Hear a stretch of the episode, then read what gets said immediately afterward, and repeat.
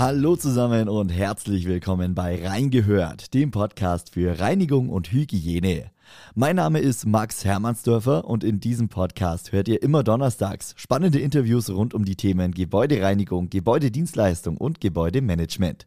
Dieser Podcast ist eine Produktion des Handwerkerradios mit Inhalten aus der Sendung Reingehört.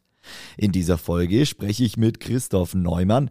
Er ist spezialisierter Versicherungsmakler für Gebäudedienstleister und Geschäftsführer von Sicherheitshalber. Immer wieder werden Gebäudedienstleister von Hackern angegriffen. Oft bleiben diese Angriffe zum Glück erfolglos. Sollte dann aber doch mal ein Angriff sitzen, kann das sogar existenzgefährdend sein. Wir sprechen darüber, wie man sich vor Cyberangriffen schützen kann und was man doch im Falle des Falles tun sollte. Ich wünsche euch viel Spaß mit Reingehört.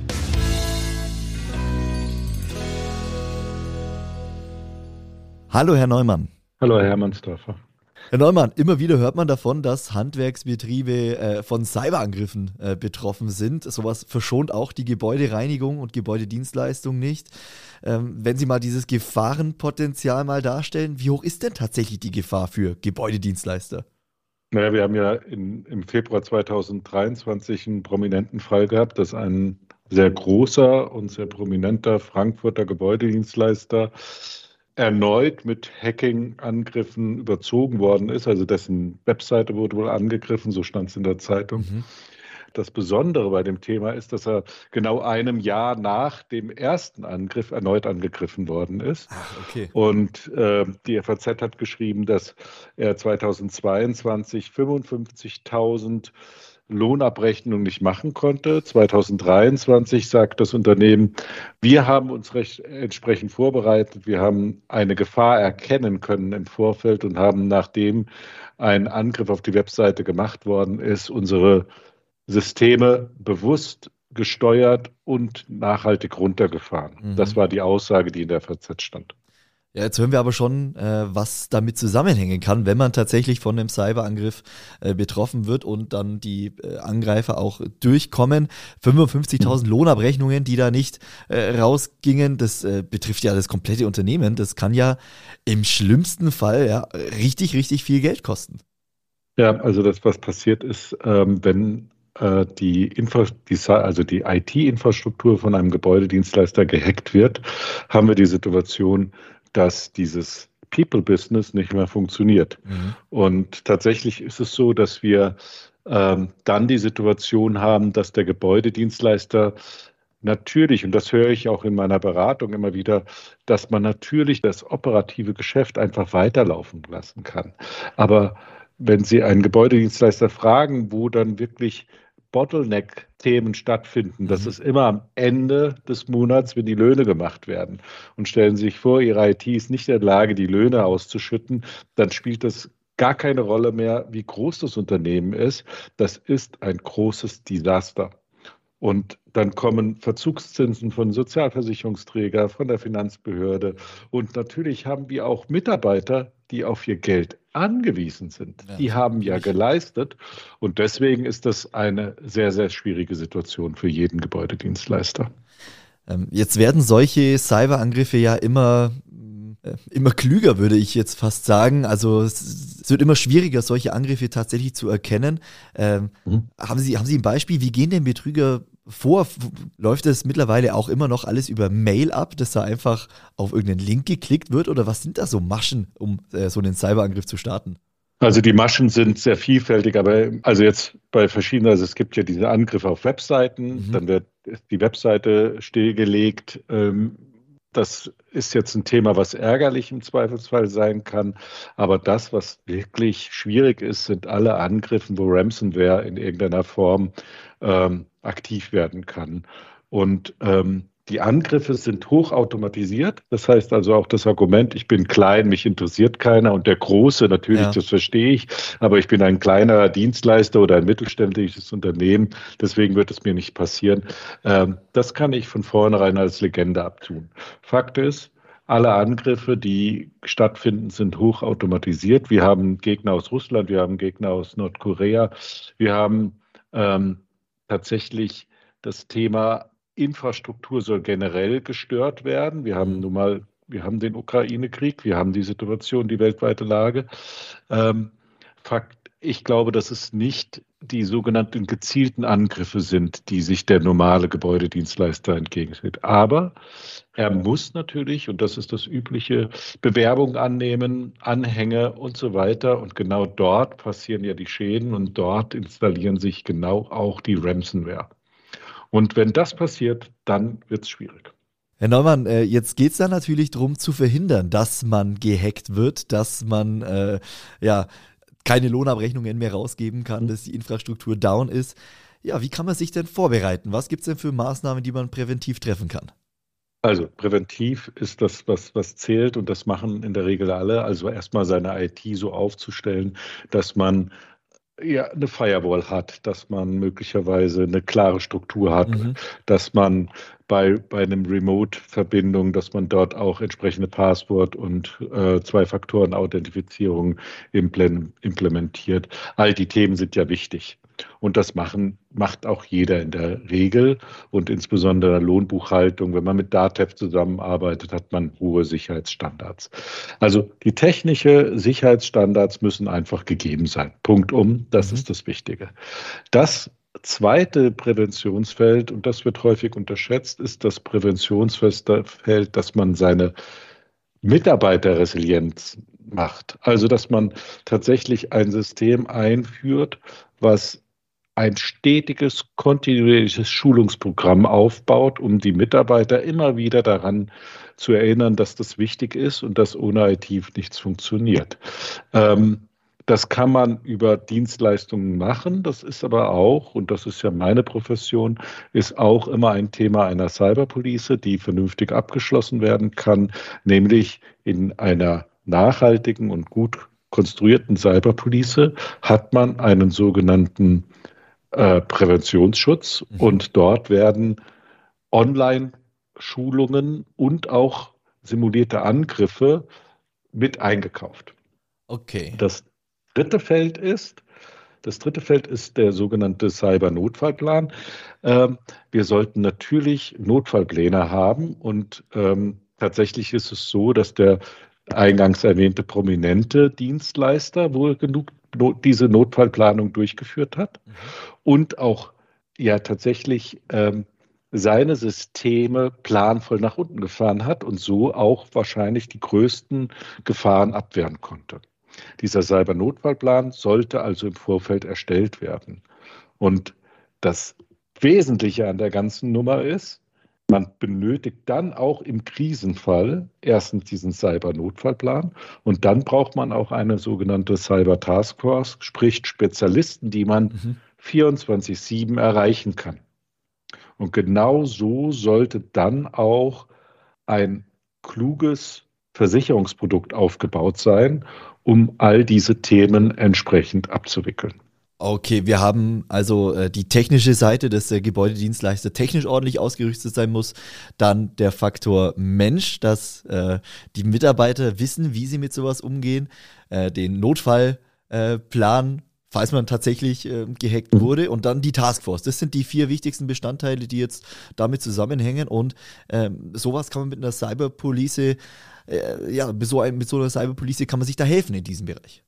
Genau, das ist genau das, was man damit einkauft. Es ist nicht nur die Versicherungsleistung, ja. weil ähm, wenn Schäden entstanden sind und möglicherweise im Nachgang eine finanzielle Ausgleich stattfindet, das ist ja nur die eine Seite. Ja. Diese Cyberpolicen sind wesentlich dienstleistungsorientierter und tatsächlich viel mehr Assistenzleistungen mhm. trennen, als man das normalerweise von der Feuerpolice kennt. Also Gebäude abgebrannt. Irgendjemand baut es auf, nicht ja. der Versicherer, und man bekommt dann halt das Geld. Also die Cyberpolice ist eine der dienstleistungsorientiertesten Policen, die ich persönlich kenne und die auch im Vorfeld eines Schadens weite Unterstützungsleistungen bietet. Also mhm. am Anfang, man schließt den Vertrag ab. Man hat einen Notfallplan, den man gemeinsam mit dem Versicherer aufbaut. Man schult seine Mitarbeiter und steigert kontinuierlich die Resilienz der Mitarbeiter. Man hat Angriffe simuliert, man bekommt Angriffe von einem Dienstleister simuliert, die in der Leistung drin sind, ja, mhm. und kann immer wieder erneut feststellen, wie resilient sind meine geschulten Mitarbeiter.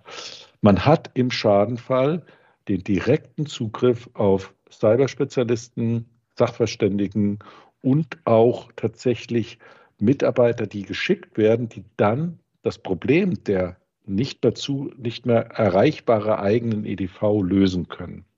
Im Nachgang wird man dann entschädigt. Also im Nachgang mhm. bekommt man möglicherweise die Kosten ersetzt. Ein Betriebsausfall wird bezahlt. Das Erpressungsgeld kann mitversichert werden. All diese Themen sind toll, ja. sind auch häufig so, dass die im Vordergrund einer Vorstellung einer Versicherungspolice stehen. Jedoch empfinde ich das, was ich vorher gesagt habe, viel wichtiger. Mhm. Und die Entschädigung im Haftpflichtbereich, dass wenn dann tatsächlich Daten abgeflossen sind und man hat Drittschäden, ähm, die auf einen zukommen, dass die Haft Cyberhaftpflicht auch noch greift, ist ja wunderbar.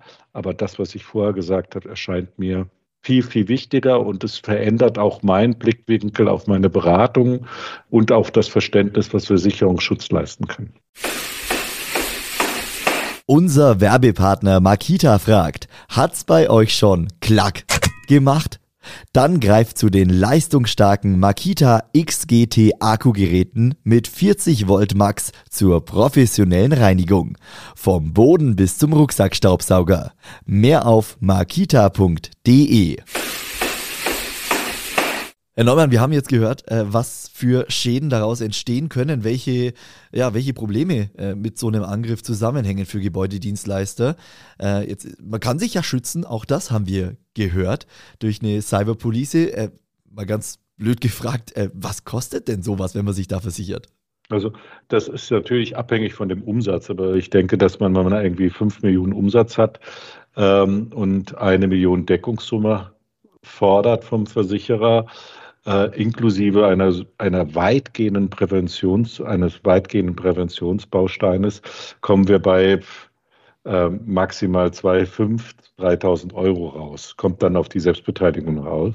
Aber tatsächlich ist es so, dass wir äh, nicht mehr als 3.000 Euro werden. Im, Im Monat, im Jahr? Im Jahr. Nein, Im nein, Jahr. im Jahr. Als Jahresbeitrag, äh, Bruttobeitrag. Ähm, das ist demnach geschuldet, dass die Versicherer im starken Wettbewerb stehen. Aha und die vergangenen Schäden nicht versichert war, weil eine Durchdringung noch nicht da war. Aber äh, die Preise werden anziehen und ich hatte Ihnen jetzt auch einen Preis genannt, der einfach auch dem geschuldet ist, dass wir verschiedenste Rahmenverträge für die Gebäudedienstleister getroffen haben. Also für mich als, äh, als jemand, der sich jetzt nicht im, im Bereich Versicherung super gut auskennt, hört sich das äh, eigentlich nach einem guten Deal an. Das heißt, jeder, ja. der jetzt noch nicht so eine Versicherung hat oder sich im Bereich Cyberpolice noch äh, keine Gedanken gemacht hat, sollte am besten sich jetzt Gedanken machen, oder? Ja, sollte sich zumindest über Kosten und Inhalte mal informieren, damit er auch eine ja. Entscheidung treffen kann. Sie haben es vorher schon gesagt, äh, viele, gerade kleinere Unternehmen, glauben vielleicht nicht, dass sie betroffen sein könnten, sondern äh, ja, man denkt ja nie, äh, dass es einen selbst trifft, sondern dass es immer die anderen trifft. Vielleicht stellen wir diesen Punkt nochmal kurz äh, ein bisschen in den Fokus. Ähm, schildern Sie nochmal, wie, ja, wie groß ist die Gefahr tatsächlich für alle äh, Handwerksbetriebe? Auch über die Reinigungsbranche hinaus ist es ja äh, ein Problem, das alle Handwerksbetriebe oder alle Mittelständler betrifft. Vielleicht können wir diesen Punkt nochmal herausstellen. Ähm, ja, wie groß ist da wirklich die Gefahr und der Handlungsbedarf? Ähm, ich habe leider jetzt keine, weil das ist ja immer die, der Verkauf mit der Angst. Ich habe tatsächlich keine Zahl. Ich weiß nur, wenn Sie heute in, wenn ich heute googeln würde, könnte ich jetzt gerade machen ähm, und das BSI abfrage, äh, tatsächlich Tausende, aber Tausende Angriffe finden jeden Tag automatisiert statt.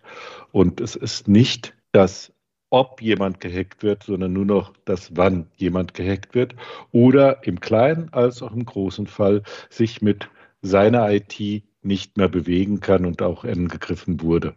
Die Auswirkungen können unterschiedlich sein. Möglicherweise nur die Telefonanlage fällt aus und man kann zwei, vier, fünf Tage nicht telefonieren. Mhm. Ähm, möglicherweise ist es die, die Webseite, die einem nicht so wichtig ist.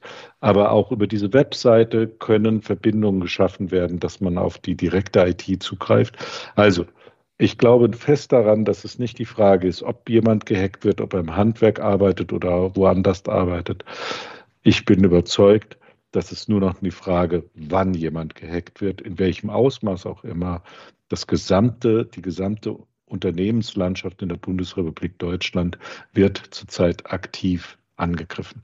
Das unterstreicht nochmal, wie wichtig es ist, sich damit auseinanderzusetzen und dann auch Präventionsmaßnahmen äh, zu ergreifen und ja, im besten Fall auf eine Cyberpolice äh, zurückzugreifen, da aktiv zu werden. Herr Neumann, vielen lieben Dank Ihnen für äh, den Einblick in dieses wichtige Thema, in dieses aktuelle Thema.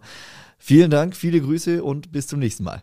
Ja, sehr gerne. Es macht mir immer wieder Freude, insbesondere ja, mit Ihnen über solche wichtigen Themen zu sprechen. Dankeschön. Vielen Dank. Bis bald.